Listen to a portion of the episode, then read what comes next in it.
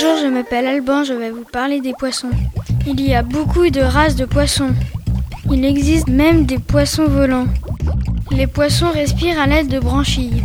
Les poissons naissent dans des œufs. Les poissons sont des vertébrés. Certains poissons mangent d'autres poissons. Les requins par exemple, ou les baleines aussi. Pour pêcher, il faut une canne à pêche, du fil de pêche, des asticots et un hameçon. Les poissons sont attirés par les vers.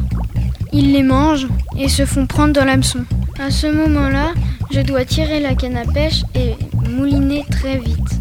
J'ai déjà pêché une truite, des sardines et des perches, et même une anguille dans des lacs ou des rivières. Il y a beaucoup de poissons qui se mangent.